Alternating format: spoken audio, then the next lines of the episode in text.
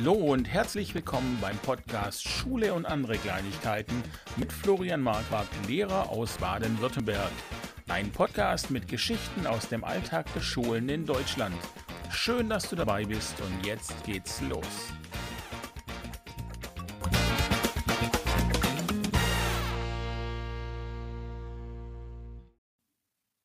Ja, hallo zusammen. Äh, wir befinden uns in Baden-Württemberg in der letzten Sommerferienwoche. Morgen steht die erste Lehrerkonferenz an. Äh, es bleibt also noch Zeit für eine kleine, letzte, entspannte Podcast-Folge. Und ich habe heute Stefan zu Gast. Und Stefan war so leichtsinnig und hat auf Facebook einen Beitrag von mir geliked. Und da habe ich ihn dann direkt gefragt, ob er nicht Lust hat, mal in den Podcast zu kommen. Oh, das also, muss aber ein Versehen gewesen sein. Habe ich echt was geliked von dir? Ach Mist, okay. Dann müssen wir schon abbrechen jetzt, oder wie? Nein, du machst ja schöne Sachen. Insofern freue ich mich, dass, du, dass es zu dieser Einladung gekommen ist. Vielen Dank. Ja, und ich freue mich, dass du da bist. Ähm, du bist, ich habe ja ein bisschen recherchiert und da ist einiges zusammengekommen. Vor allem deswegen, weil ich auf deiner Homepage recherchiert habe und du das selber geschrieben hast. Vermutlich ist es deswegen auch so viel. ähm, du bist ähm, Autor und Medientrainer und äh, du hast ähm, einige Bücher geschrieben, unter anderem auch OneNote für Lehrer und ähm, Microsoft 365 Education Digitalunterricht genau. mit Teams, OneNote und Co., das sind ja alles Themen, die momentan durch die Pandemie noch, ähm, noch aktueller sind, als sie eh schon sein sollten. Das ist echt verrückt, ja. Also der, das hat sich wirklich so entwickelt, dass äh, ich mich immer schon mit diesen Themen auseinandergesetzt habe in den vergangenen Jahren, ne, mit digitaler Bildung, was heißt es, Software und äh, Technologien einzusetzen in Schule, Unterricht, auch Hochschule. Äh, und irgendwie, ne, als, als äh, Autor hat man das Bedürfnis, auch drüber zu schreiben, natürlich, sein Wissen in irgendeiner Form weiterzugeben.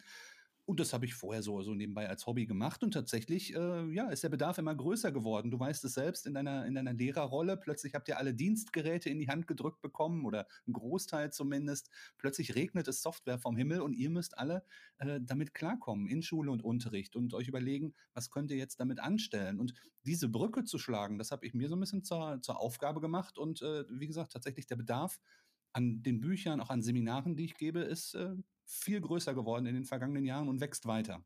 Mhm. Das glaube ich, weil ja auch in der Lehrerausbildung nicht so super viel getan wird in diese Richtung.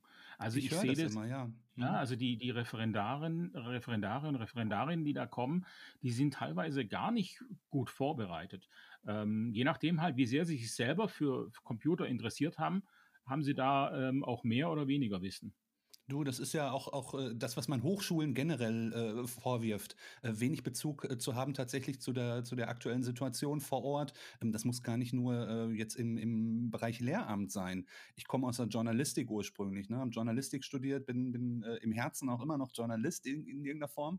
Ähm, und da ist ja genauso, dass das sehr theoretisch oft im Studium zugeht.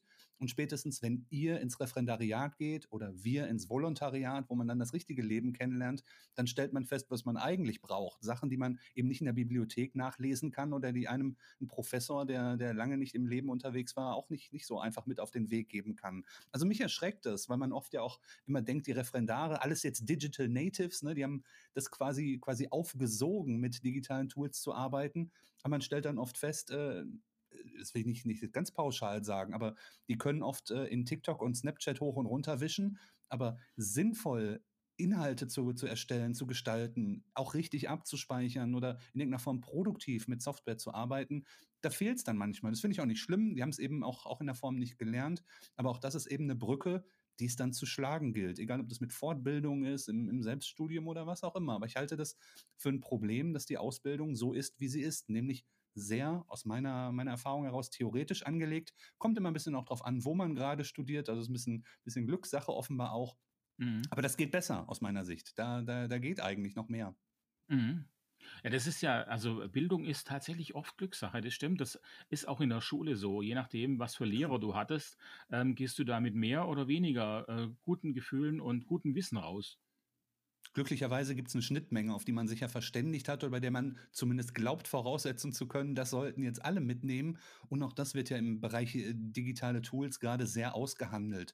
Ne? Also vermischt sich jetzt schon so ein bisschen in unserem Gespräch, weil mir auch so viel dazu einfällt. Aber ähm, digitales Arbeiten in der Schule heißt ja zum einen, wie kann ich die Schulorganisation vereinfachen, zum Beispiel mit Hilfe von Software und Co. Wie kann ich äh, innerhalb der, der Lehrerrunde äh, da die Kommunikation vereinfachen, den Austausch von Unterrichtsmaterial zum Beispiel.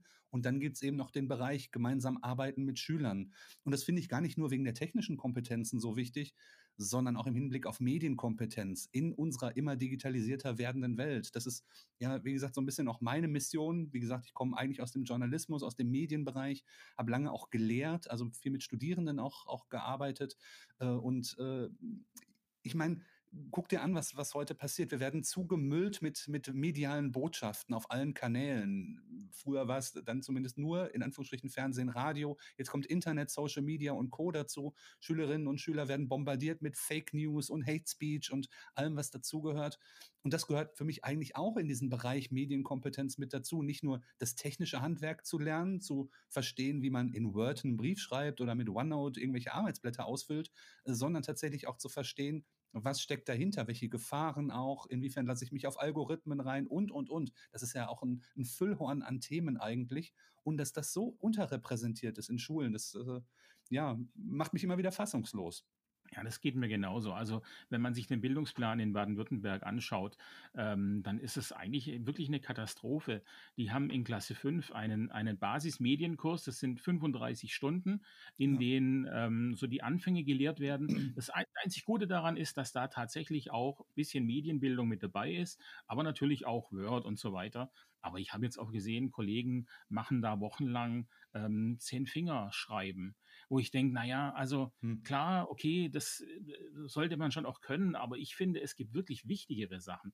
Also, wie du schon sagst, ich finde bei Fernsehen und ähm, bei den Printmedien, da konnte man sich früher zumindest ein bisschen darauf verlassen, dass es auch gut recherchiert war und dass es stimmt, was da drin steht. Das kannst Aber du bei gutem Journalismus heute hoffentlich auch noch, auch wenn der online stattfindet. Nur es gibt eben so viele andere Quellen auch noch, weil so viele Menschen mitsprechen können, was ich ja. im, im, demokratischen Gedanken auch erstmal, erstmal toll finde. Du, ich sag dir, sag dir ein anderes Beispiel. Ich habe kürzlich ein Deutschbuch in die Hand bekommen. Ich weiß gar nicht mehr, für welche Klasse und von welchem Verlag das war. Aber da ging es eben auch um, um den Bereich Medien und da wurde schön vorgestellt, wie denn heute eine Zeitungsredaktion arbeitet. Und ich finde, das ist natürlich immer noch wichtig, nur das ist so fernab von der Lebenswelt der Schülerinnen und Schüler, die eben erst recht keine Zeitung mehr lesen, sondern eben auch online unterwegs sind. Und äh, ja, man muss ja großes Glück haben, wenn ein Schüler bei Spiegel Online landet. Ähm, aber da ein Verständnis für zu erwecken. Was macht denn, äh, lass es die Tagesschau bei Instagram sein oder was auch immer. Ich glaube, da gibt es bessere Zugänge, als zu sagen, wie wird eine Zeitung gedruckt und, und hergestellt mhm. und, und inhaltlich produziert. Also mhm. dieses Bild von, vom Lokalreporter beim Kaninchenzüchterverein, das gibt es sicher auch noch, aber die Medienwelt hat sich verändert. Die Schulbücher, die das begleiten, haben sich aber nach meinem Gefühl nicht so verändert, wie es sein müsste. Also klar, da taucht äh, manchmal alibimäßig ein Tweet auf in der Aufgabe, damit man mal Twitter abgedeckt hat oder so. Ähm, aber das Abbilden der Lebenswirklichkeit der Schülerinnen und Schüler, gerade im Medienbereich, ähm, ja, findet so aus meiner Sicht weder im Unterrichtsmaterial der Verlage statt, noch dann eben auch in so manchem Unterricht. Absolut. Also man muss sich das selber im Internet zusammensuchen. Ähm, Seiten wie ClickSafe zum Beispiel finde ich da Super, äh, ja. wirklich super, ja. Äh, Ja. die haben ja auch gut, äh, gutes Material dort. Und, ähm, und es ist aktuell. Und bei den Büchern, ich sehe das genauso. Äh, neulich war auf Twitter, äh, hat irgendeine Kollegin ein Bild aus, der, aus irgendeinem Schulbuch gepostet, wo die Schüler noch neben dem Projektor stehen wieder. Das ist so, so typisch dafür eigentlich, dass, ähm, dass auch die Verlage hinterher hinken. Definitiv, ja. Aber du sagst genau ähm, das Richtige. Es gibt ja tolle Angebote. ClickSafe ähm, finde ich auch fantastisch gut. Ist ja ein Angebot der Landesmedienanstalten unter anderem. Ich habe äh, äh, lange für äh, die Landesmedienanstalt auch ein Medienkompetenzprojekt hier in Nordrhein-Westfalen umgesetzt. NR Vision, ein Lernsender quasi. Insofern kenne ich diese, diese Angebote. Ähm, Handysektor und wie sie alle heißen. Also da gibt es so viel tolles Material. Also wer mag, äh, vielleicht hören uns ja ein paar Menschen auch zu hier, ähm, mal zu schauen, was die Landesmedienanstalten da anbieten. Ähm, in Nordrhein-Westfalen gibt es die, die LFM, Landesanstalt für Medien in NRW, in Baden-Württemberg habt, äh, denke ich mal, auch entsprechende äh, Einrichtungen. In Hessen die LPR-Kollegen. Also da gibt es einiges an Material, kostenlos und das ist äh, ganz toll aufbereitet, finde ich. Definitiv. Und aber ich, ich habe da als Lehrer die Schwierigkeit, dass es so unheimlich viel ist. Na klar. Das ist ähm, wahnsinnig viel und du sagst ja auch selber, ähm, vorhin hast du gesagt, guter Journalismus muss ja auch in den Medien stattfinden. Aber wie kann ich guten Journalismus von schlechtem unterscheiden? Und so ist es auch mit den Unterrichtsmaterialien, die ich bekomme. Woher weiß ich denn, was gut ist und was nicht? Nicht alles, was mir das Land anbietet, kann ich auch tatsächlich brauchen. Und, und nicht alles, ähm, was irgendjemand bei Eduki reinstellt, kann man gebrauchen. Das ist für mich zum Beispiel auch gerade so ein großes Thema. Ne? Es gibt ja, ja. Plattformen, Eduki ein Beispiel, äh, wo jeder Lehrer alles Mögliche reinstellen und tatsächlich auch verkaufen kann. Und äh, wenn man mal sieht, dass es da keine Qualitätskontrolle gibt, äh, dann schlackert man mit den Ohren manchmal. Das heißt nicht, dass ich, äh, wir haben so einen negativen Drall gerade in unserem Gespräch, aber ich glaube, es ist ja richtig, auch, auch so Kritik dann, dann zu äußern. Also ich sehe die Schwierigkeit auch zu sortieren was sind denn geeignete Inhalte, was ist jetzt auch nicht zum Beispiel werblich geprägt. Es gibt ja auch Firmen, die versuchen, äh, in irgendeiner Form ihr Material in, in Schulen unterzubringen. Also da, das gehört für mich genau dazu, auch, auch zu dieser Kompetenz zu schauen, aus welcher Quelle stammt Material. Ist es geeignet für Schülerinnen und Schüler? Ist es inhaltlich geeignet? Ist es aufgrund anderer Eckdaten geeignet? Und äh, ja, wie, wie äh, ausgewogen wird darin zum Beispiel über etwas berichtet. Und selbst bei Schulbuchverlagen konnte man früher ja auch keine Ahnung, mal Fehler entdecken oder irgendwas, aber da gab es zumindest ein Lektorat dahinter. Ne? Mhm. Wenn, ich, wenn ich schaue, was da teilweise sonst jetzt im Internet rumgeistert, muss man schon selbst als Lehrer auch auf der Hut sein. Worauf lasse ich mich ein? Welches, welches Unterrichtsmaterial schnappe ich mir? Und äh, was, was möchte ich denn wirklich in Schule und Unterricht nutzen? Es ist nicht einfacher geworden. Und ja. tatsächlich habt ihr ja auch nicht mehr Zeit geschenkt bekommen in eurem Job. Ja, das stimmt. Ähm, und es ist natürlich aber, es, äh, wenn wir das Negative da ein bisschen rausnehmen wollen, ähm, nicht alles, was ich nicht gebrauchen kann, ist ja automatisch schlecht, sondern es ist eben auch so, dass ich dann meistens sage, okay, das ist im Prinzip gut, aber ich kann es für meine Klasse nicht anwenden. Ja. Ich muss es dann verändern irgendwie. Und äh, dann ist es aber auch schon Schluss, weil gerade diese, diese Materialien auf Eduki, die sind ja so ähm, verspielt und äh, oft so grafisch, was ja wirklich toll ist. Das kann ich aber gar nicht verändern, weil ich halt nun mal vielleicht nicht so gut malen kann. Und wenn ich da dann rumkritzel, dann äh, sieht es ein bisschen aus wie die Gemälde, die da von den äh, Putzfrauen ja. teilweise werden in Italien. Es ist Fluch ähm, und Segen, diese, dieses Überangebot, egal ob, ob wir jetzt über Medien sprechen, ob wir über Unterrichtsmaterial sprechen, ob wir über Themen sprechen, dieses Überangebot ist eine Herausforderung. Gibt es ja auch Studien zu. Ne? Ich stehe jetzt, früher, wenn ich in den Supermarkt gegangen bin, habe ich die Auswahl zwischen drei Dosensuppen gehabt. Und heute stehe ich vorm Regal und äh, muss ständig Entscheidungen treffen, ob ich jetzt äh, die oder vegan oder mit Kräutern oder ohne Kräuter, selbst von den Eigenmarken. Also ich muss so viele Entscheidungen treffen im Leben, äh, weil es ein Überangebot gibt. Und das ist äh, beim Musikangebot bei Spotify so, das ist bei Unterrichtsmaterial so, das aus allen Ecken irgendwie zufliegt. Das ist äh, so, wenn ich den Fernseher einschalte und statt drei Kanälen äh, jetzt irgendwie zwischen 150 und mehr wählen muss oder darf, plus Netflix, plus Disney Plus und was auch immer.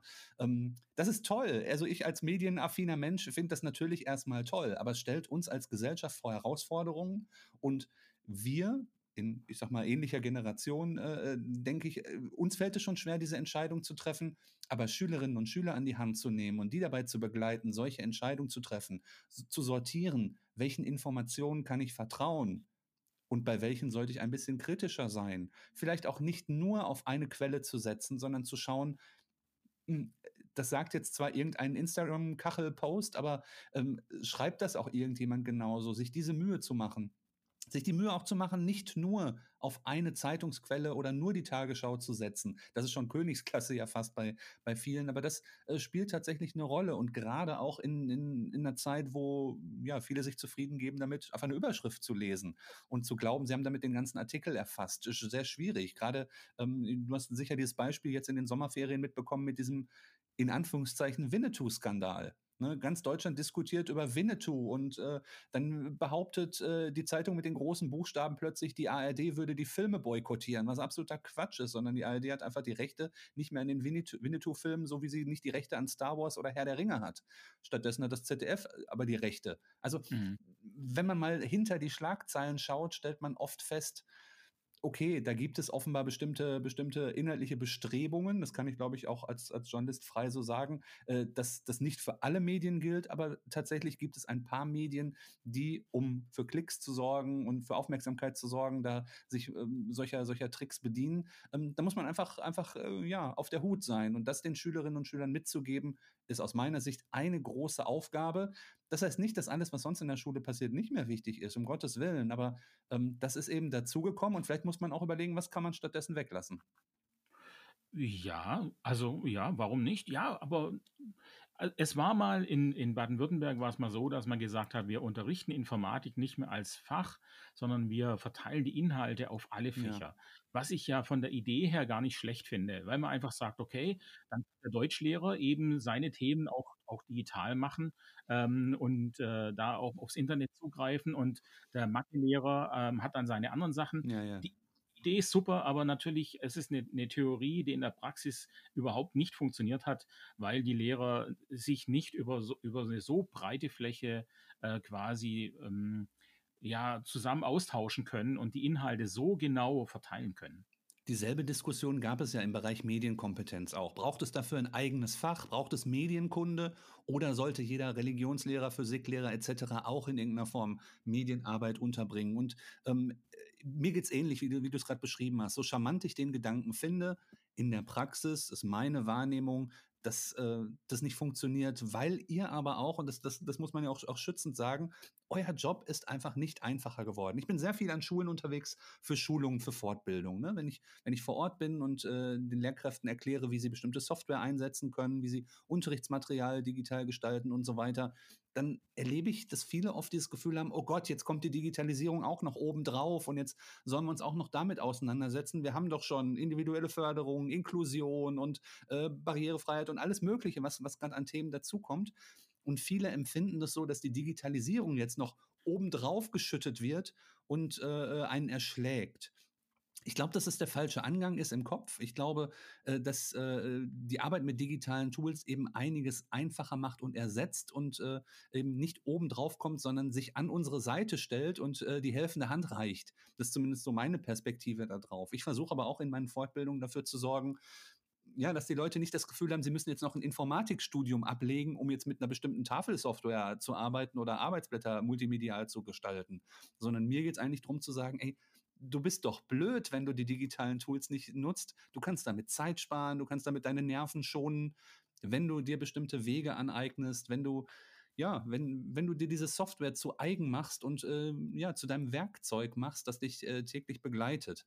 Und ich glaube, dass das besser klappt, als wenn man irgendeinen Informatiker sorry an alle Informatiker, also jemand jemanden technisch geprägten in eine Schule stellt, der zwar die Funktionen erklärt und sagt: „Klicke hier rechts oben, dann passiert links unten das.“ Das kann ich auch machen, aber so eine reine Softwareanleitung ist es aus meiner Sicht nicht. Ich glaube, es Mhm. ist total wichtig, immer vom Einsatzzweck auszugehen. Immer davon auszugehen: „Was will ich als Lehrkraft denn grade erreichen?“ Und dann schauen, ist überhaupt ein digitales Tool dafür sinnvoll? Ne? Es ist geht ja auch nicht drum, jetzt digital zu arbeiten um des, äh, Digitalisierungswillens, sondern zu schauen, in welchen Aufgabenbereichen erleichtert mir die Software was. Ich weiß nicht, wie wie du es erlebst, wie digital du aufgestellt bist, aber, ähm, wirst es wahrscheinlich ähnlich sehen, könnte ich mir vorstellen.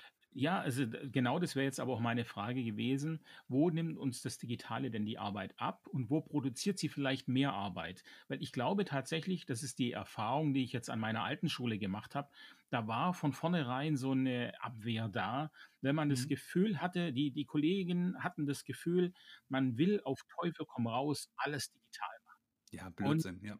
ja, und das macht tatsächlich keinen Sinn, aber sie haben dadurch einfach alles blockiert, was auch wirklich gut gewesen wäre. Also, ich habe dann, ähm, zum Beispiel wir Lehrer arbeiten ja immer noch mit wahnsinnig viel Papier und das ist nicht immer ähm, ja, nicht immer sinnvoll. Äh, man man findet die Sachen dann irgendwo in einem Ordner und Ja, wann ja. guckt man holt man die Ordner schon mal raus? Nie im Leben.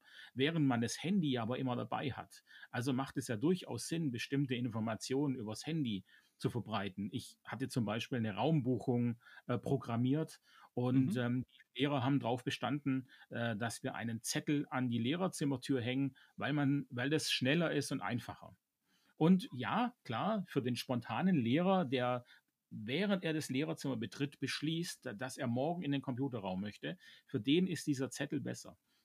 Aber alle anderen, die vielleicht zu Hause planen, die sich Gedanken machen, die wissen nicht, dass da was eingetragen Ja, wurde. ja.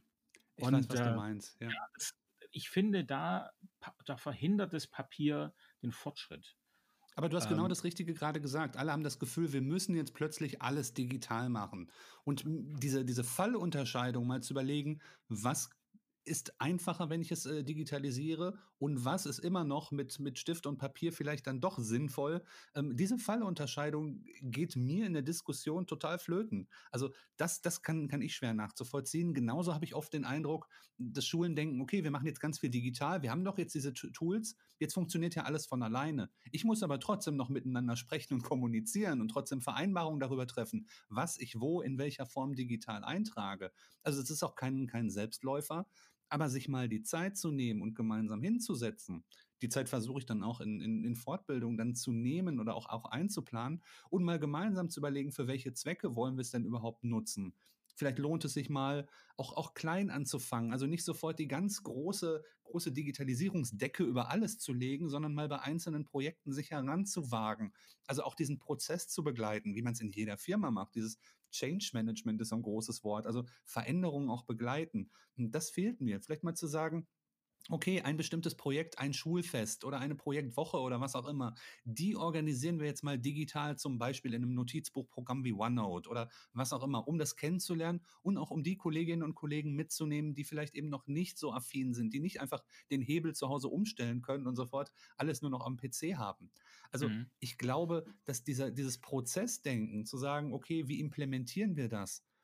Da fehlt mir bei manchen wie gesagt, das ist jetzt schwierig zu sagen, weil Schulen so wahnsinnig unterschiedlich sind und ich sehr, sehr viele Schulleitungsmitglieder auch kennengelernt habe in den vergangenen Jahren, die da ganz unterschiedlich auch mit umgehen. Aber dieses Bewusstsein dafür, man kann nicht einfach den Hebel umstellen, sondern wir müssen jetzt sukzessive, Schritt für Schritt schauen. Vielleicht auch erstmal schauen, dass Kollegen selber auch die Zeit bekommen, sich mit den Sachen auseinanderzusetzen. Ich habe das, hab das beobachtet jetzt bei den, bei, den, bei den Dienstgeräten. Da werden plötzlich tonnenweise irgendwelche iPads oder kleinen Laptops oder was auch immer angeschafft. Um Sinn oder Unsinn können wir, können wir sicher auch noch, noch sprechen, ob das immer, immer so sinnvoll ist. Aber die bekommen das Gerät in die Hand gedrückt und oft ist es dann ein Briefbeschwerer. Klar, der liegt zu Hause original verpackt rum, weil niemand mal gezeigt hat, von wie mache ich es an und aus, okay, da kann man noch erwarten, dass eine Lehrkraft das selbst macht, bis hin zu der Neugierde, was sind da für Apps, aber auch mal sich gemeinsam auszutauschen, gemeinsam mal einen Nachmittag irgendwie mit Kolleginnen und Kollegen zu schauen, wie hilft uns das, dass einer mal den anderen erklärt, wie geht's, oder dass man eben auch mal jemanden Kompetentes einlädt, der einen, einen inspiriert. Also ich stelle auch oft fest, mein, mein Ziel bei Schulungen ist eigentlich, das sind ja oft Crashkurse. Du kannst an einem halben Tag oder bei so einem pädagogischen Tag in so einer Einheit, äh, kannst du nicht rauf und runter alle Funktionen von, von Excel oder was auch immer erklären. Das, ist, das wäre Irrsinn. Aber mein Anspruch ist oder mein Ziel ist es, den Leuten Lust zu machen. Also so ein bisschen den Funken in den, in den Augen auszulösen, dass sie sagen, hey, ich wusste gar nicht, dass das geht. Warum hat mir das denn nicht schon vorher jemand gesagt, dass ich mir damit das Leben einfacher mache? Mhm. Und das ist, glaube ich, das, was, was fehlt, dass man immer denkt, oh, das ist alles so technisch und, und eben hat was von, ich muss jetzt plötzlich programmieren können. Nein, nein, muss es nicht. Es kann auch Spaß machen, sich mit den Sachen auseinanderzusetzen. Und manchmal ist es trotzdem noch sinnvoll, das mit einem Plakat und mit einer Schere und mit Kleber zu machen. Ja. Kommt drauf an. Und das ist oft, äh, lass mich das noch kurz sagen, das ist, ist so ein spannender Moment oft in Fortbildungen, wenn die Leute erwarten zum Beispiel, dass ich, dass ich ausschließlich Digitales äh, empfehle und in bestimmten Sachen dann aber sage, ey, kommt drauf an. Und wenn du das lieber mit Kreide an der Tafel mach, machst, dann mach doch. Dann mach doch, dich bremst doch keiner. Ja, ja und das, das ist, äh, ist spannend dann oft, was es auslöst in den Köpfen. Ja, es ist äh, nicht alles, was man dann äh, mit digitalen Sachen macht, ist eben automatisch besser. Ähm, es gibt ja dieses bekannte Zitat von Thorsten Dix, äh, Dirks, äh, kennst du das? Mhm. Der, der, war CEO von Telefonica Deutschland. Der hat gesagt, wenn Sie einen Scheißprozess digitalisieren, dann haben Sie einen scheiß digitalen ja. Prozess. Und auch immer genau, so eine, so eine Instagram-Kachel, die regelmäßig durch, durch die, ah, ja, durch die okay, Foren gut. wandert. Ja, ja. Ähm, ähm, ja, und es stimmt natürlich auch, so ist es. Also wir bekommen jetzt ähm, Whiteboards an der Schule. Mhm. Ähm, äh, die Tafeln sind alle ausgebaut, die Whiteboards sind noch nicht da. Ähm, aber das wussten wir alle, dass das zeitlich äh, vermutlich nicht klappen wird. Ähm, aber gut, das heißt, wir kriegen sie, glaube ich, in zwei, drei Wochen äh, nach, okay. nach Schulbeginn. Und äh, aber das heißt, wir haben dann diese Whiteboards im, im Klassenzimmer, alle. Und ich frage mich natürlich, wie wird es, wie wird es werden? Werden wir da eine Einführung bekommen? Oder heißt es dann letztlich, okay, da sind die Whiteboards und jetzt macht mal. Werden diese Whiteboards dann nur als Tafeln benutzt, als Tafelersatz, dann ist es völlig sinnlos, das Ganze. Also wenn, dann muss man sich tatsächlich näher damit beschäftigen, ähm, was man damit macht Und es braucht auch Zeit. Und ich glaube tatsächlich, das, was du sagst, dass man sagt, ja, man, man sucht sich jetzt mal einen Teilaspekt raus oder versucht eine Sache zu machen, die macht am meisten Sinn. Und ich glaube, das ist auch das, was die Schulen oder die Lehrerinnen ähm, ganz oft nicht sehen, sondern wir Lehrer, wir haben dann immer gleich das Ganze vor uns. Wir denken ja immer von Sommer bis klar, Sommer. Klar. Und ähm, dann heißt es, jetzt haben wir da dieses Ding und jetzt müssen wir alles damit machen und auch für immer. Also das war an meiner alten Schule so, wenn man da was beschlossen hat, was gemacht hat, dann war in den Köpfen drin, das muss für immer so sein. Deswegen ähm, sind wir auch nie wirklich zu einem Ergebnis gekommen, weil es ja immer noch einen kleinen Punkt gab, der dagegen gesprochen hat, sodass man sich nachher nicht getraut hat. Man wollte das Ding perfekt machen, anstatt zu sagen, okay, lasst uns doch mal anfangen und testen und gucken. Und in, in einem halben Jahr setzen wir uns eben nochmal zusammen und besprechen, was müssen wir verändern, was lief gut, was nicht, können wir es ausweiten, wie auch immer. Also, ihr seid ähm, aber auch alleingelassen damit, das muss ja. man ja auch sagen. Also unabhängig davon, dass sowieso, sobald ihr die Klassenzimmertür zumacht, äh, dass ihr dann allein äh, an der Front steht quasi, das ist, das ist ja Teil eures, eures Berufs und dann kommt es eben auch auf, darauf an, was für Typen äh, Lehrkräfte jeweils sind, ob sie denn in, zwischendurch den Austausch suchen oder es fängt ja an schon dabei, äh, dass, dass manche auch Arbeitsblätter bloß nicht mit anderen, äh, anderen teilen oder weitergeben, die sie selbst erstellt haben. Also äh, das ist ja wirklich eine sehr heterogene Gruppe, aber ihr seid unterm Strich eben sehr oft alleingelassen mit den Sachen. Und wenn du mir jetzt erzählst, ihr habt jetzt noch gar nicht geklärt, ob es eine Einführung geben wird, eine Schulung, wie diese Boards benutzt werden oder was auch immer, dann zuckt es in mir schon. Weil das für mich eigentlich zu diesem ganzen Prozess gehört. Auch die Kommunikation zum Beispiel einer Schulleitung gesagt, die, die auch transparent macht, demnächst haben wir das und das vor. Dann und dann kommen bestimmte Boards. Das kann sich verschieben, je nach und so weiter. Aber das Bewusstsein dafür zu haben, dass sich ja alle gerade, so wie du, fragen sich 50, 80, 100 Kollegen im Kollegium dann zur selben Zeit, hm, was wird denn da mit den Boards? Äh, kriegen wir da wohl eine Einführung? Was ist denn damit jetzt eigentlich? Also das sind ja genau diese Sachen, die ständig im Hinterkopf auch wabern. Und zu einer guten Kom Kommunikation, für mich zumindest, gehört dazu, dass wie euch auch von den Schultern zu nehmen, solche unnützen Hinterkopfgedanken, sondern äh, davor vorzudenken und, und sich zu fragen, okay, was beschäftigt die Leute gerade und schon mal zu sagen, ey, Leute, keine, keine Panik, wenn diese Boards kommen, dann werden wir dafür sorgen, dass es eine Fortbildung für alle geben wird. Oder auch zu sagen, auch das in die Hände von, von euch zu legen, ist ja auch eine möglich, Möglichkeit zu sagen, organisiert euch schon mal in kleinen Gruppen, schreibt schon mal euch die wichtigsten Fragen auf rund um die Whiteboards. Was müssen, müssen wir hier gemeinsam bei uns an der Schule klären? Vielleicht mit einer, mit einer Online-Umfrage oder was auch immer, da gibt es ja eben auch mhm. entsprechende Tools. Aber dieses Vordenken, was könnte demnächst das Problem sein, ähm, das werfe ich niemandem vor. Nochmal, ihr habt so wahnsinnig viele Themen an Schulen und auch Schulleitungen langweilen sich echt nicht. Ich glaube auch, dass es äh, tatsächlich eigentlich so eine so eine Managementfunktion fehlt. Äh, äh, ich will nicht sagen besseres Sekretariat, sondern wirklich äh, jemanden, der auch ja, äh, Schule organisatorisch nochmal anders im Blick hat als ein, ein, ein toller Lehrer, der irgendwann auf den Schulleitungsposten gekommen ist. Da gibt es ja auch verschiedene Bestrebungen zu sagen, man setzt da noch Leute irgendwie ran oder ähm, bindet studentische Hilfskräfte mit ein, die sich um bestimmte Kommunikation nochmal neben, nebenbei kümmern. Auch da erlebe ich, dass es an Schulen aber so unterschiedlich umgesetzt wird und dass es da eben ja auch, auch ja, zwar Konzeptideen gibt, aber muss man ja auch sagen, äh, an Schulen äh, regnet es ja auch kein Geld äh, ständig vom Himmel für neue Stellen und, und, und so weiter. Ich glaube, dass, dass aber dieses Vordenken von Kommunikation, was beschäftigt uns gerade im Team und da den, den Wind äh, schon oft im Vorfeld aus den Segeln zu nehmen und auch Ängste zu erkennen und gemeinschaftlich äh, zu, zu verstehen, da im Hintergrund gibt es schon irgendwelche Strömungen, Gespräche, Diskussionen und sowas. Das aufzufangen, ähm, ist aus meiner Sicht eben auch, äh, gut, sagt sich leid, ich habe jetzt auch, auch viel, viel in Führungspositionen gearbeitet und bin da oft auch auf die Nase gefallen, wenn man sowas nicht erkennt, so eine Stimmung.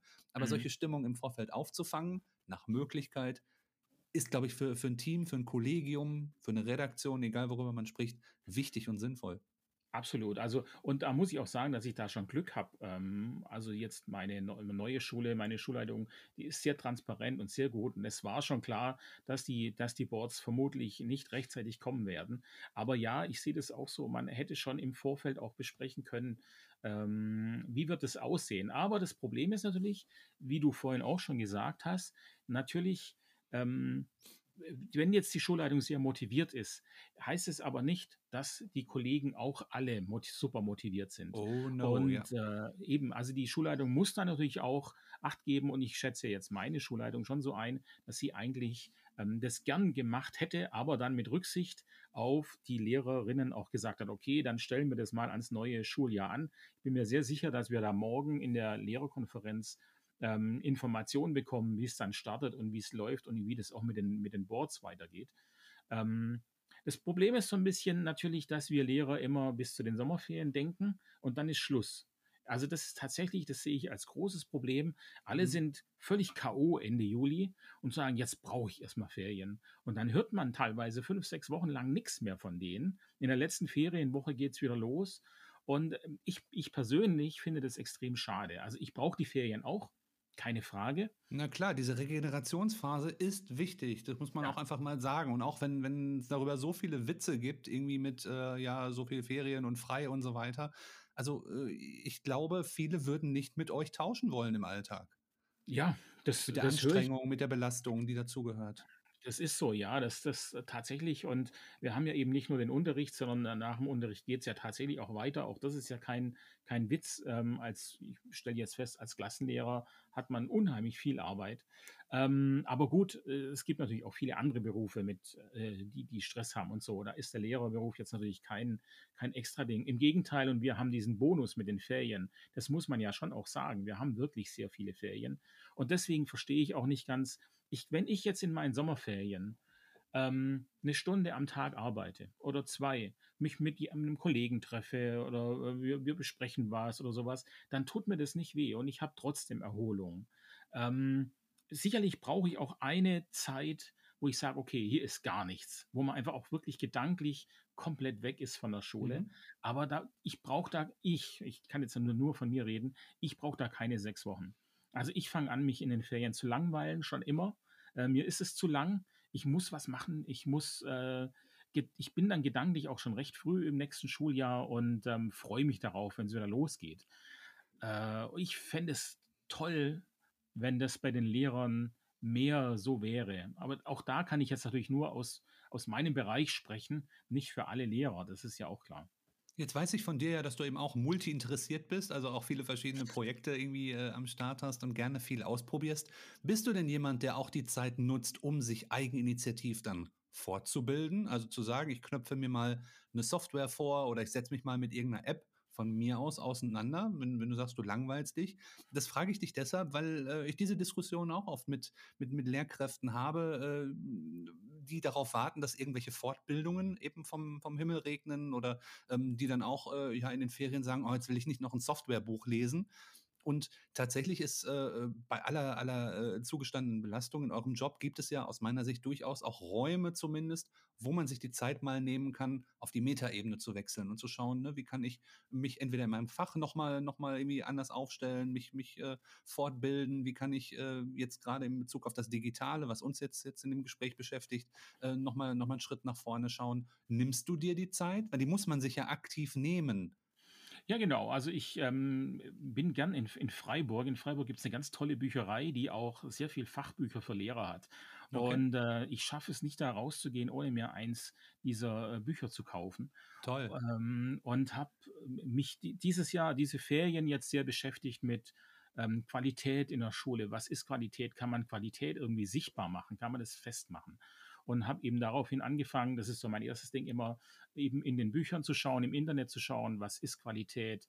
Ähm, und habe geguckt, Bücher, was, was macht einen guten Lehrer aus.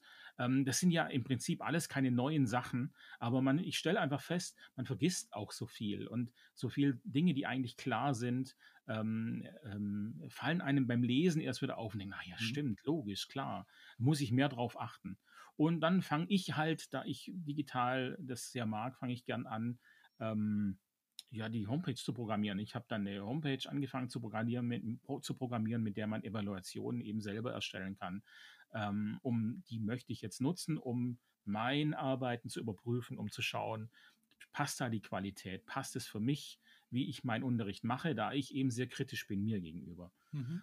Ähm, ich habe aber auch schon Das mache ich auch sehr gern. Eigentlich Fortbildung für interne Fortbildungen dann für Kollegen gemacht, Excel-Fortbildung gegeben oder wir haben jetzt Microbits angeschafft. Ich habe ähm, ähm, ja die, eine PowerPoint-Fortbildung äh, zum Thema Microbit gemacht und erstellt, die dann leider nie stattgefunden hat, aber ich hätte sie. Also wenn einer sagt, äh, jetzt hätte ich Bock drauf, jetzt machen wir das, dann bin ich der Erste, der sagt, okay, hier bin ich, los geht's.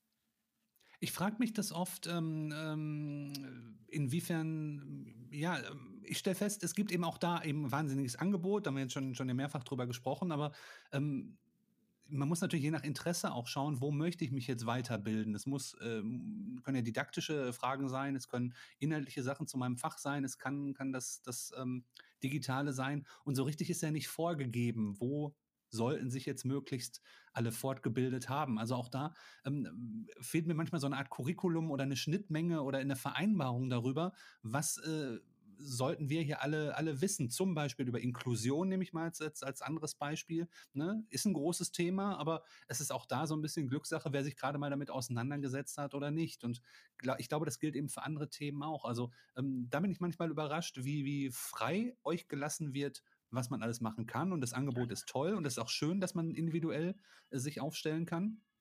Jetzt hörst du den Krankenwagen bei mir. Es ist wirklich mhm. live hier, irgendwie live aus der, aus der Großstadt. Solange ähm, er nicht zu dir kommt, ist. Äh, nein, ist, müssen wir uns keine Sorgen machen gerade.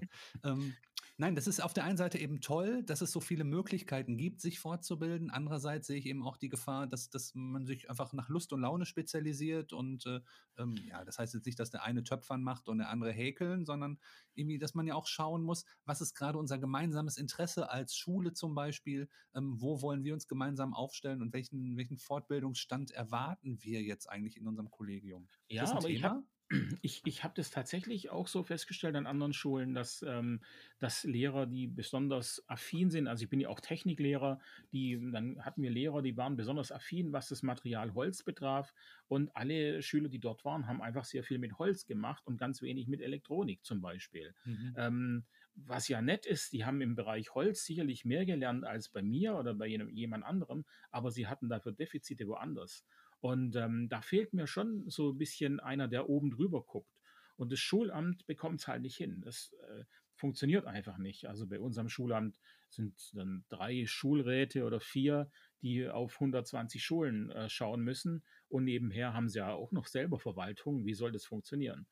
Für mich ist ähm, das sehr spannend. Für mich ist das sehr spannend zu hören, auch weil ich ja mittlerweile eben so ein bisschen Blick über den Tellerrand habe. Also in meiner Rolle, die eine andere ist als, als deine und eure Rolle, ähm, ist es ja so, dass ich an vielen verschiedenen Schulen unterwegs bin, viele verschiedene Kollegien kennenlerne, viele unterschiedliche Voraussetzungen, ähm, auch bundesländerübergreifend und äh, äh, da, wie gesagt, wirklich manchmal erstaunt bin, auch immer mich eigentlich zurücknehme. Also Jetzt reden wir so über, über verschiedene Erfahrungen, die wir jeweils gesammelt haben. Ich bin ja eben selbst äh, nicht Lehrer und maße mir trotzdem an, über Schule zu sprechen, was, was ähm, auch, ähm, worüber man sicher auch diskutieren kann. Aber also da hast du sehr viel gemein mit dem Großteil der Bevölkerung.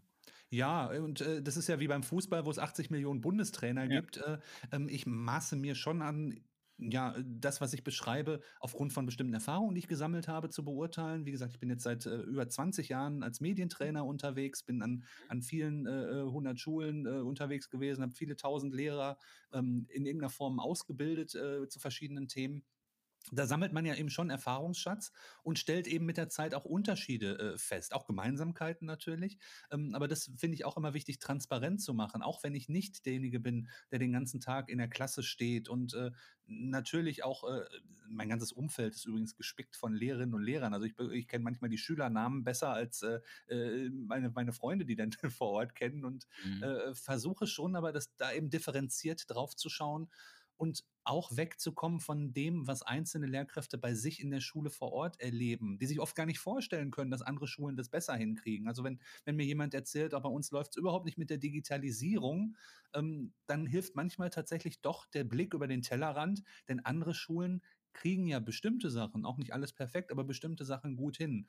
Auch da würde ich mir manchmal eben wünschen, ja, den Blick über den Tellerrand mal zu, zu einzunehmen, mal zu vielleicht zu einer anderen Schule zu fahren, das machen ja auch nicht andere, mit befreundeten Kollegen in einem anderen Landkreis mal sich auszutauschen oder diese vielen fantastischen Foren zu nutzen, die es ja auch im Internet gibt, Lehrergruppen bei Facebook und was auch immer. Ähm, aber ich glaube, eine Lösung kann eben sein, so ein bisschen auch aus dem eigenen Moloch zu kommen und äh, nicht, nur, nicht nur in den eigenen äh, fünf Metern um mich herum zu schauen, wie läuft es da und was läuft da alles schlecht. Das ist ja eben auch so ein bisschen unsere Fehlerkultur in Deutschland, mhm. sondern zu schauen, wo läuft es woanders gut und was können wir vielleicht von denen lernen und besser machen. Diese Offenheit würde ich mir manchmal dann doch auch wünschen. Das ist so mein Blick von, von oben auf, auf das, was in Schulen passiert. Ja. Unabhängig ja. davon, dass die Umstände natürlich teilweise echt grenzwertig sind und ähm, ich verstehe jeden, der sagt, ey, wir haben noch nicht mal ein funktionierendes Schulklo, äh, dann fange ich hier nicht an, über WLAN zu diskutieren. Das, das äh, sehe ich auch völlig ein. Also ähm, da muss, glaube ich, unsere Gesellschaft auch noch mehr verstehen. Da bin ich ja auch nicht der Einzige, der das sagt und das ist jetzt keine neue Erkenntnis. Aber solange Politik, Gesellschaft und Co. nicht in der Lage sind, Schulen ordentlich auszustatten, verstehe ich, dass man sich schwer damit tut, da dann auch noch, noch irgendwie mit so geringer Wertschätzung auch nochmal sich eine Spur mehr ins Zeug zu legen. Also das ist auch, auch eine Schwierigkeit. Tatsächlich ist es, ähm, ich, ich werde in letzter Zeit oft von Privatschulen auch gebucht. Vielleicht haben die mhm. auch einfach nochmal andere Möglichkeiten. Aber die Lage in Privatschulen ist eine komplett andere. Das ist beschämend. Das ist beschämend, wenn man sieht, wie toll Privatschulen ausgestattet sind, wie flüssig die Technik da funktioniert und das an unseren, unseren äh, Schulen im Land sonst äh, ja, dann äh, man manchmal in Ruinen sitzt und äh, die Decke kaputt ist und, und, und was auch immer. Es ist, äh, ist wirklich kein Klischee. Ich meine, das weißt du, wissen, wissen viele der Hörerinnen und Hörer, äh, denke ich, noch besser. Ähm, aber das ist äh, ein Trauerspiel. Absolut. Ähm, ich, es ist auch nicht verständlich für mich, warum für Bildung so wenig Geld ausgegeben wird, während man dann für andere Sachen äh, da Milliarden bereitstellt. Und ähm, wenn man mal Geld bereitstellt, dann ist es oft auch seltsam verteilt, ähm, muss man auch sagen. Also man hat da schon den Eindruck, okay, das macht halt jemand, der nicht so richtig viel Ahnung hat und der versucht jetzt so ein bisschen einen kleinen ein Feuer irgendwo zu löschen, aber man versucht das Ganze mal nicht so von, von Grund auf anzugehen. Ähm, du hast es ja auch mitbekommen, ähm, hier in Köln, die, die Lehrer an den Grundschulen ähm, wollten aus Protest ihre iPads zurückgeben. Oh ja, großer Ärger, großes Thema, ja. Genau, äh, die, die Kölnische Rundschau hat geschrieben, das war am, am 30.08., ähm, und äh, kurz danach kam dann äh, die Meldung aus dem Schulamt, die Kölner Lehrkräfte, die dürfen ihre iPads nicht zurückgeben, was ich dann auch lustig fand, weil das heißt ja jetzt nicht, dass sie damit arbeiten, sondern wie du schon sagst, die liegen dann jetzt halt irgendwo und werden nicht benutzt. Ich glaube, ähm, sie müssen die sogar benutzen. Wenn ich es richtig verstanden habe, dürfen keine Schülerdaten oder irgendwas woanders gespeichert werden. Sie sind gezwungen, alles auf diesem kleinen iPad-Bildschirm zu machen, wenn ich es okay. richtig verstanden habe. Ja. Bei uns war es ja so, mal noch ganz kurz, äh, bevor wir da nochmal zurückkommen. In Baden-Württemberg war es vor der Pandemie so, dass wir Lehrerrechner benutzen durften, also private Rechner nutzen durften für Dienstsachen ähm, was ich ja auch schon nett finde. Wir dürfen unseren eigenen PC benutzen. Wir mussten aber ein Formular ausfüllen und auf diesem Formular gab es ganz unten den Passus, dass man ähm, die Schulaufsichtsbehörde jederzeit auf seinen Rechner schauen lassen muss, wenn es ähm, Beanstandungen gibt. Und hast du es unterschrieben? Nein, ich habe das durchgestrichen. Also ich habe mhm. diesen Zettel nie abgegeben und ich glaube auch, dass äh, Kollegen äh, das nie gemacht haben. Ähm, und ich finde es auch wirklich eine Frechheit, wie man sowas überhaupt machen kann. Dann sollen sie uns tatsächlich Dienstgeräte hinstellen, aber PCs, Computer, die man benutzen kann, weil mit den Tablets, das muss man jetzt ja schon sagen, ähm, mit Tablets kann man nicht arbeiten. Tablets sind super für den Unterricht. Also im, im Alltag jetzt, an meiner Schule haben wir iPads, ähm, gro die großen iPads, nicht die kleinen. Mhm. Und die sind für den Unterricht wirklich toll, aber arbeiten, Unterricht vorbereiten, kann man mit einem Tablet nicht machen. Also Wir sind wieder bei diesem großen Kommt drauf an, was ich, was ich vorhin schon angedeutet habe, auch, auch in Schulungen, dass alle Lehrkräfte nahezu, zumindest in, in bestimmten Landkreisen, dieselben Geräte, beziehungsweise die gleichen Geräte ist es ja dann, ähm, die gleichen Geräte in die Hand gedrückt bekommen, ähm, das spricht wieder dafür, dass, dass, dass Menschen verteilen, die sich nicht wirklich damit auseinandergesetzt haben, was die Anforderungen vor Ort sind. Während der eine nur bestimmte Sachen vorführen möchte, vielleicht von seinem Tablet aus und mit dem, mit dem kleinen iPad wunderbar zufrieden ist, braucht der andere aber vielleicht eine ganz andere Ausstattung. Also auch da Fallunterscheidung fehlt mir. Mhm. Dieses, äh, äh, ja, wir, wir, zum kostengünstigen Preis schaffen wir jetzt so und so viele Geräte an und jetzt macht damit, was ihr wollt. Das funktioniert so nicht. Also da sind ja auch einfach Bedarfe vorher nicht gut abgefragt worden. So toll. Ich, ich, ich will nicht, nicht, nicht äh, so eine Undankbarkeitsschiene da reinbringen. Erstmal muss man ja sagen, wie toll, dass in den vergangenen Jahren was passiert ist. Wie toll, dass sich offenbar Menschen auf den Weg gemacht haben, zu überlegen, wir müssen jetzt zu spät und äh, vielleicht nicht richtig durchdacht, aber wir müssen jetzt in Sachen Dienstgerät mal überhaupt irgendwas tun. Ähm, jetzt habe ich das Glück, dass ich dich in der Kamera sehe, hier gerade bei der Aufzeichnung. Äh, insofern äh, sehe ich, dass du belustigt bist, finde ich gut. Ähm, also das ist erstmal erstmal ja, ähm, man muss zur Kenntnis nehmen, da hat sich was bewegt und äh, ne, Digitalpakt und Co. sorgen dafür, dass Mittel bereitstehen, um an Schulen was zu bewegen. Super. Wieder fehlte mir persönlich der Schritt vorher, die Kommunikation, der, die Fallunterscheidung, mal aufdröseln, was sind denn überhaupt die Bedarfe. Und du merkst es ja auch an den Diskussionen im Netz, auch zu dieser Meldung aus Köln. Dann kommen sofort die iPad-Verfechter aus den Löchern und sagen, nee, ich bin aber zufrieden mit dem iPad. Für mich ist das iPad das beste Gerät auf der Welt. Ja. Und das will ich den Menschen auch nicht nehmen. Aber für andere sind es eben andere Geräte. Die brauchen eine andere Art von Betriebssystem. Die müssen äh, nicht nur zwei Fenster nebeneinander, sondern vielleicht auch vier Fenster nebeneinander öffnen können und, und, und. Bestimmte Software gibt es nicht fürs, fürs iPad, die gibt es nur für Windows-Geräte. Also auch da, alle Geräte sind doch mittlerweile erstmal, erstmal cool. Das iPad hat Vorzüge, so oft iPad gesagt, die Surface-Geräte von Microsoft zum Beispiel sind auch fantastische Geräte, wie ich finde, mit dieser Anstecktastatur und von HP, Dell und wen auch immer es da noch gibt, ähm, gibt es ja auch, auch äh, Geräte, mit denen man wunderbar arbeiten kann. Aber wie kann ich denn auf die Idee kommen, dass alle mit dem gleichen Modell klarkommen müssen. Ein Sportlehrer braucht vielleicht was anderes, als das äh, jemand in Religion, in Mathe oder was auch immer braucht. Ein mhm. Kunstlehrer hat vielleicht nochmal andere Bedürfnisse. Also da geht es bei mir schon, schon wieder los, wo ich, wo ich denke, ja, schön durchdacht, aber. Und es dann kommen dann noch durchdacht auch dann ähm, die, die auch, das ist für mich auch Teil, Teil der Wertschätzung, ähm, dann noch die Frage dazu, zwischen welchen Geräten kann ich denn auswählen? Und mhm. wenn ich mhm. dann aber Geräte habe, die irgendwie äh, ja vor drei Jahren schon irgendwie veraltet waren, weil der Arbeitsspeicher zu klein ist und so weiter, dann darf ich mich natürlich auch nicht wundern, dass diese Investition dann irgendwo liegen bleibt. Und das zeigt dann eben doch, dass vielleicht bei der Bereitstellung der Mittel dann die Wertschätzung doch nicht ganz so groß ist. Und dritter Punkt eben eben noch, vierten habe ich auch noch, aber dritter Punkt ist, ist für mich ja deswegen wirklich auch so ein, so ein, so ein heißes Diskussionsthema gewesen. Ähm, dass ich eben nicht davon ausgehen kann, dass ich alles, alles, alles, was ich digital mache, nur auf so einem kleinen Tablet-Bildschirm machen kann. Also das ist ja Wahnsinn, davon auszugehen, dass sich jemand mit einem 10-Zoll-Bildschirm hinsetzt und irgendwie äh, äh, gut layoutete Arbeitsblätter darauf generiert mit einer kleinen Tastatur, wo man Buckel kriegt, wenn man davor sitzt. Also das kann es ja nicht sein. Aber allein davon auszugehen, ist verrückt. Und dann aber zu sagen, aus Datenschutzgründen darfst du aber kein anderes Gerät nutzen, um, um Noten einzutragen oder was auch immer, das passt nicht zusammen. Also das ist ja. merkwürdig. Und letzter Punkt vielleicht auch noch. Wir reden so oft über, über, äh, darüber, dass man, dass man Lehrer fit machen möchte mit dem Digitalen, dass es darum geht, auch mündige Lehrkräfte und auch mündige Schülerinnen äh, zu generieren. Und dann werden die Geräte so eingerichtet, dass man fast nichts selbst darauf machen kann.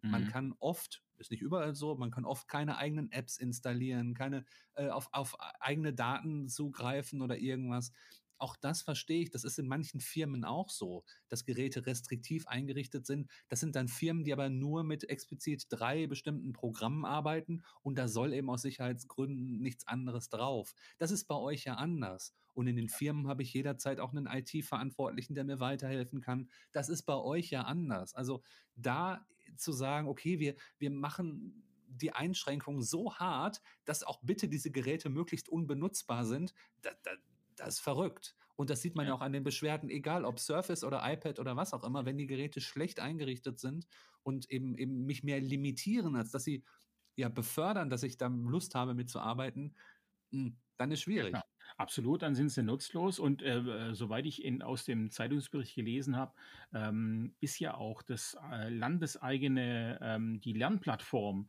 gar nicht vollumfänglich zu erreichen mit den, mit den iPads.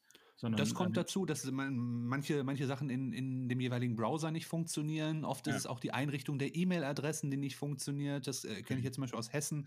Gibt's jetzt auch eine 'ne Schuladresse, ähm, die kaum jemand, äh, nutzt, weil sie so kompliziert ist einzurichten, weil sie nur funktioniert unter bestimmten Gege Gegebenheiten. Da muss ich mich noch mal doppelt hier authentifizieren und dann kann ich's nur im Browser abrufen, kann die Mails aber nicht runterladen und kann schlecht drauf antworten und was auch immer.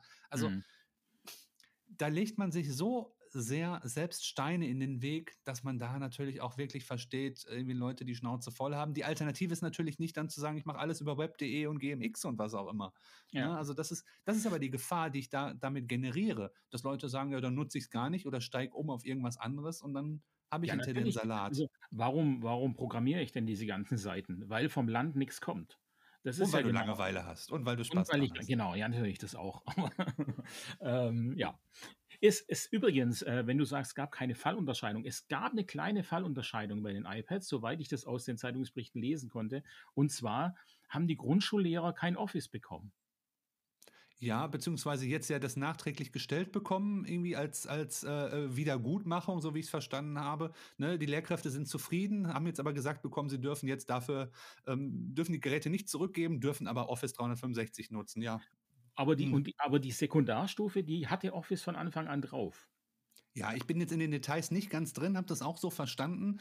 Ja. Ähm, äh, mal abgesehen davon, dass ich äh, jetzt wirklich äh, mit den Office-Programmen von, von Microsoft sehr zufrieden bin in, in, in der Lehre, ähm, weiß ich nicht, ob das jetzt das ist, was alle befriedet, weil es ja eigentlich da um die Bildschirmgröße ging, die es eben Mhm. vielen, äh, gerade Grundschullehrkräften schwer macht, ähm, hübsches Unterrichtsmaterial zu gestalten. Also ob, ob das jetzt die Lösung ist, zu sagen, ey, ihr kriegt jetzt äh, Office 365 und jetzt seid bitte alle ruhig, ähm, das wage ich auch zu bezweifeln. Nein, also die Lösung sicher nicht, aber ich finde es schon mal interessant, dass man äh, ausgeht, dass die Grundschullehrerinnen äh, kein Office brauchen, weil die ja Mhm. vermutlich eh nur malen und klatschen. Okay, so meinst du das, ja. Äh, ja, also da finde ich, denk, da würde ich sehr, würde mich sehr interessieren, wie da der Gedankengang in der Planungsphase war, äh, warum man das weglässt.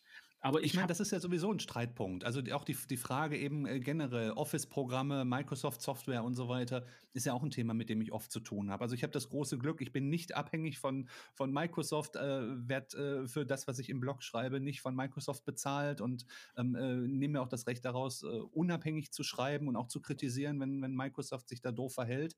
Aber es ist nun mal eine Software, das Argument wird von Gegnern oft nicht gerne gehört, aber es ist eine Software, die im Berufsleben einfach eine Rolle spielt. Und auch da landen wir sehr oft in so einer Entweder-Oder-Diskussion. Ne? Es gibt ja alternative freie Office-Software, die man natürlich auch benutzen kann. Ähm, und dann entsteht da so ein, so ein, so ein Religionskrieg, den es oft im Technikbereich ja auch gibt, zwischen Apple oder Microsoft Office oder LibreOffice oder was auch immer. Ähm, das fällt mir auch oft schwer, schwer so, so zu akzeptieren. Bei aller bei aller Kritik, die man an kommerziellen Firmen sicher haben kann. Ähm, aber ich glaube, die Lösung liegt nicht im Entweder-Oder. Ich glaube, es gehört zur Medienkompetenz. Jetzt äh, schließe ich die Brücke eigentlich wieder zum, zum Start unseres Gesprächs. Zur Medienkompetenz gehört es dazu, finde ich, die verschiedenen Tools kennenzulernen, auch ihre Chancen und Risiken jeweils zu verstehen, auch zu wissen, das ist eine freie Software, das hat Vorteile und Nachteile, das ist eine kommerzielle Software, das hat Vorteile und Nachteile. Wir wollen doch, dass unsere Schülerinnen und Schüler mündig sind und mündige Entscheidungen treffen. Und ich kann eben auch an der Schule entscheiden, mit welchen Tools möchte ich professionell nur auf Lehrerebene arbeiten. Da sehe ich jetzt persönlich zum Beispiel äh, überhaupt kein Problem, wenn man da irgendwie kommerzielle Software nutzt, wenn sie denn gut funktioniert und die Zwecke erfüllt. Und dann kann ich bei Schülerinnen und Schülern auch nochmal anders entscheiden, gegebenenfalls, wenn ich das möchte. Ich will mich gar nicht, gar nicht groß in diesen, diesen Streit einmischen, weil es da einfach diese zwei Lager gibt. Mhm. Nur auch da stoße ich immer wieder in meinem Kopf an Grenzen, wenn es um dieses Entweder-Oder geht. Wenn man sagt, nee, das eine soll und das andere soll nicht, sondern ich verstehe Medienkompetenz so, dass ich beides kennenlernen muss. Ich muss genauso auch über die, die Gefahren und Möglichkeiten von TikTok und Instagram aufklären. Mhm. Da will ich auch, dass die Schüler, ähm, ich werde die nicht davon abbringen, das zu nutzen, aber sie müssen wissen, was heißt es, wenn ich das nutze und gegebenenfalls, welches Risiko gehe ich damit ein. Und genau dasselbe gilt für mich auch, auch für, für eben den Softwarebereich. Inwiefern mache ich mich vielleicht abhängig, wenn ich nur ein bestimmtes Dateiformat von einer bestimmten Firma nutze? Oder inwiefern ist das perspektivisch vielleicht doch die gute Wahl, weil ich es aus beruflichen Zwecken nutze? Was heißt das aus Datenschutzsicht? Das, da kann ich auch viel zu lernen. Ich würde meine persönlichen Kreditkartendaten nie in der Cloud ablegen. Ne? Aber auch sowas dann auch unterzubringen und, und ein Verständnis dafür zu erwecken, dass da gegebenenfalls Donald Trump oder wer auch immer mitlesen kann. Das sind ja auch Sachen, die man thematisieren kann.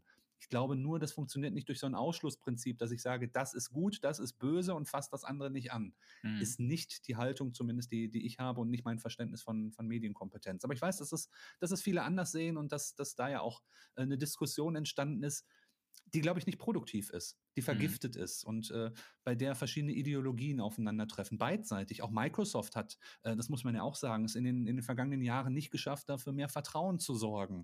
Das äh, finde ich auch, auch äh, schade. Die Transparenz, ähm, äh, die da nötig wäre, um, um klarzustellen, was passiert da mit persönlichen Daten, das ist, ist dem Unternehmen nicht gelungen, muss man einfach mhm. so sagen. Und dann ähm, finde ich äh, natürlich erstmal gut, wenn, wenn man ins Gespräch geht, wenn die Firmen auch, auch mit, den, mit, den, mit den Schulämtern und, und den Behörden sich auseinandersetzen, auch den Datenschützern versuchen, Sachen dann doch nochmal transparent zu machen. Ich glaube, das ist zu spät. Ich glaube, bei vielen wurde da auch Vertrauen verspielt in den vergangenen Jahren. Marktführer hin oder her. Aber ich glaube, ähm, ja, da ist eine Unsicherheit entstanden. Das merke ich ja auch in, in, in jeder Fortbildung, die ich gebe mit Lehrkräften. Ne? Sobald es um, um so Themen wie Cloud oder so geht, haben Lehrkräfte oft das Gefühl, sie stehen mit einem Bein im Gefängnis, wenn sie irgendwas in der Cloud ablegen. Das mhm. ist auch finde ich drüber in der Diskussion. Also das kann es nicht auch, kann es nicht sein. Ich finde eben wichtig, auch da ein Bewusstsein dafür zu schaffen. Was kann bestimmte Software? Wo hilft mir diese bestimmte Software? An dem Punkt waren wir ja auch schon. Und wo muss ich vielleicht dann auch eine andere Entscheidung treffen oder eine Entscheidung treffen, die Folgen hat? Ja, also das, das, das, fehlt mir ein bisschen in der Diskussion, diese das, Differenzierung. Ja, also das, das Thema ist natürlich auch wahnsinnig äh, kompliziert. Ähm, welche Daten dürfen wohin? Das finde ich tatsächlich unheimlich schwierig und teilweise wissen diejenigen, die uns informieren sollten, selber nicht Bescheid.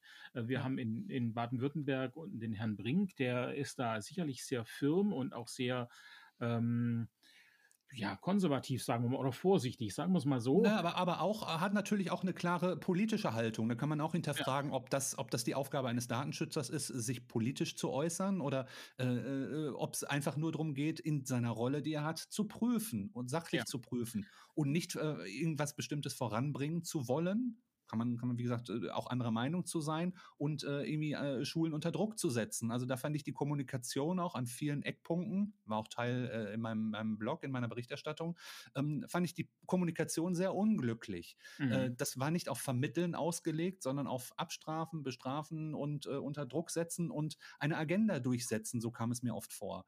Und ja. das finde ich problematisch in dieser Rolle und wurde auch, auch an vielen anderen Stellen kritisiert. Bei aller Kompetenz, die, die der Kollege Brink äh, sicher hat und in, in seinen Podcasts äh, auch, auch Sachen toll erklärt hat, wie ich, wie ich finde. Aber ähm, man merkt, dass, dass äh, ja, diese Einrichtung ein Ziel hat, ganz klar. Ja. Und das ist, ja.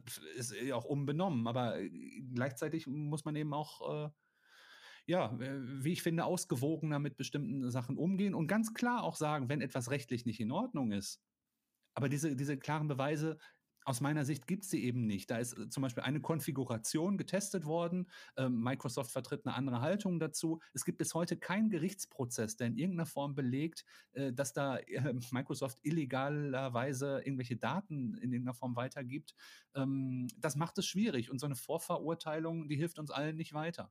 Ne? Ja. Also, äh, wie gesagt, da, da, ich weiß, dass ich für solche Sätze auch schnell dann einen auf den Deckel kriege und äh, ich stehe tatsächlich zwischen diesen Stühlen, auch, auch in mhm. Fortbildung zum Beispiel. Wie gesagt, was, ich sehe meine Rolle darin, Bewusstsein dafür zu schaffen möglichst auch, äh, soweit mir das als, als harmloser Blogger irgendwie möglich ist, zu erklären, was bedeutet es, wenn ich das und das tue mit bestimmter Software, ähm, aber auch, auch wegzukommen von diesem Verteufeln. Wenn ich anfangen würde, alles, was, was von Firmen kommt, zu verteufeln, auch diese Haltung gibt es ja oft, ne? dass, dass bloß überhaupt keine Firma irgendeinen Fuß in, in, in irgendeine Schule setzen äh, können soll, dann müsste ich genauso über Schulbuchverlage diskutieren.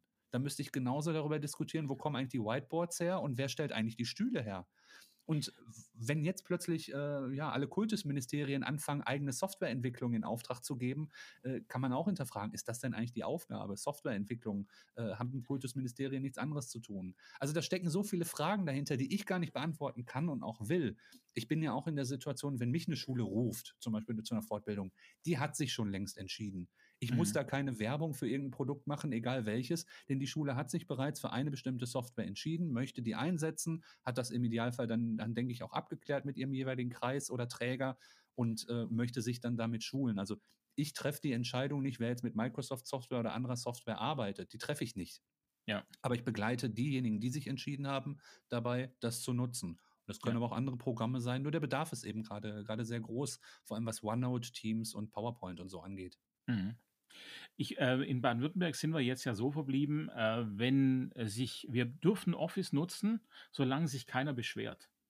Also wenn ja. Beschwerden kommen von Eltern, dann darf es die Schule nicht mehr nutzen. Wenn ich richtig Beziehungsweise verstehe, dann wird, wenn wird der Sache nachgegangen, ja, und ja, dann wird es, auch, da, wird es da Gespräche geben. Ja. Aber auch nur an dieser Schule, wenn ich das richtig verstanden habe. Aber das ist ja auch keine Sicherheit für eine Schule. Es kann es ja auch nicht Nein. sein, zu sagen, nutzt es, solange sich keiner beschwert. Entweder ist die Nutzung legal oder illegal. Das, genau. das, ist für mich nicht rational nachvollziehbar und ich glaube, so geht es vielen Lehrkräften auch. Du siehst es doch auch, dass es in den unterschiedlichen Bundesländern äh, äh auf verschiedene Weise gehandhabt wird. In Nordrhein Nordrhein-Westfalen wird es jetzt plötzlich zur Verfügung gestellt, ganz bewusst. In einem anderen äh, Bundesland ist es plötzlich verboten. In dem einen Bundesland ist es nur die Videokonferenzfunktion von Microsoft Teams. In dem anderen ist es das ganze Office-Paket. Und die anderen sagen, äh, Windows ist doof, aber auf den iPads äh, sollen sich alle ein Apple-Konto einrichten.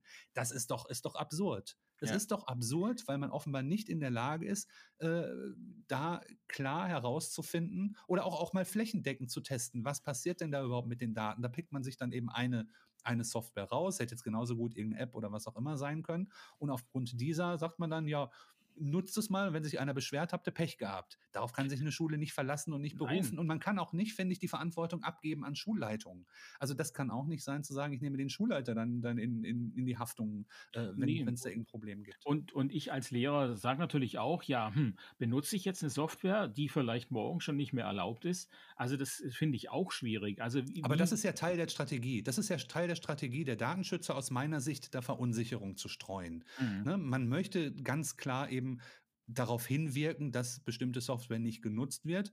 Also versuche ich in irgendeiner Form Unsicherheit zu streuen. Das ist aus meiner Sicht in der Kommunikation klar erkennbar. Hm. Es gibt ja eben nicht die Handreichung zu sagen, unter diesen Voraussetzungen könnt ihr diese Software sorgenfrei nutzen. Das wäre ja ein konstruktiver Angang, zu sagen, ihr dürft das und das nutzen. Wichtig sind dabei die folgenden Voraussetzungen. Das tut man aber nicht. Man sagt, ja. uh, seid bloß vorsichtig, denn es könnte zu einem Problem kommen, wenn.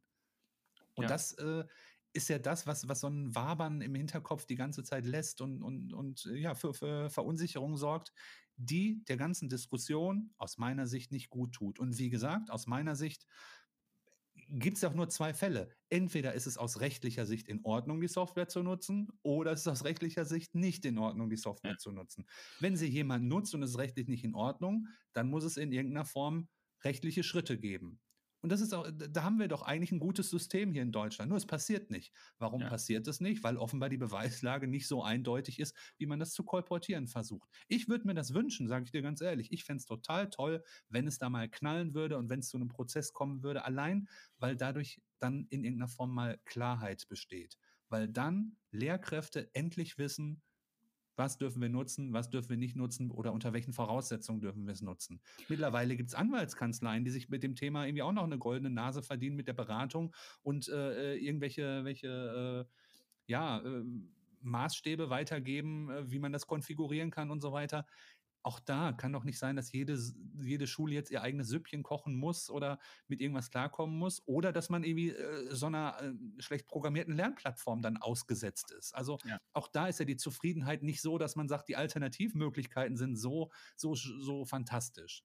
Das also ist deswegen, ja wiederum die andere Seite. Äh, genau, aber ich glaube, deswegen äh, kommt es auch nicht zum großen Knall und deswegen ist es auch so geduldet, weil klar ist, die Alternativen, die sind nicht wirklich da und es hat ja natürlich noch eine, einen ganz anderen Rat Rattenschwanz. Wenn nämlich die Schulen Office nicht mehr benutzen dürfen, dann äh, hängen auch die Stadtverwaltungen in der Luft, weil die nutzen ja auch alle Office. Du, aber das wäre mir dann egal. Entweder ist man der Überzeugung, es ist, es ist illegal, entweder vertrete ich diese Haltung, diese Software darf nicht genutzt werden. Man hat jetzt diese Krücke, dass man sagt, Schülerinnen und Schüler sind nochmal ähm, besonders schutzbedürftig. Also ähm, da seien persönliche Daten nochmal ein anderes Thema, kann ich erstmal inhaltlich auch nachvollziehen. Mhm. Nur, wie gesagt, diese, diese Rumeierei und zu sagen, ja, man kann es nicht abschaffen, weil es nutzen so viele, ähm, das ist, ist ja wie, wie, wie, wenn, ich, wenn ich Waffen austeile, dann kann ich auch sagen, ja, äh, nutzen so viele, deshalb kann ich die nicht verbieten. Nee, so geht's nicht. Entweder ist es erlaubt oder es ist nicht erlaubt. Für mich gibt es ja. nichts was dazwischen. Oder es ist unter bestimmten Bedingungen äh, erlaubt und dann muss ich diese Bedingungen definieren.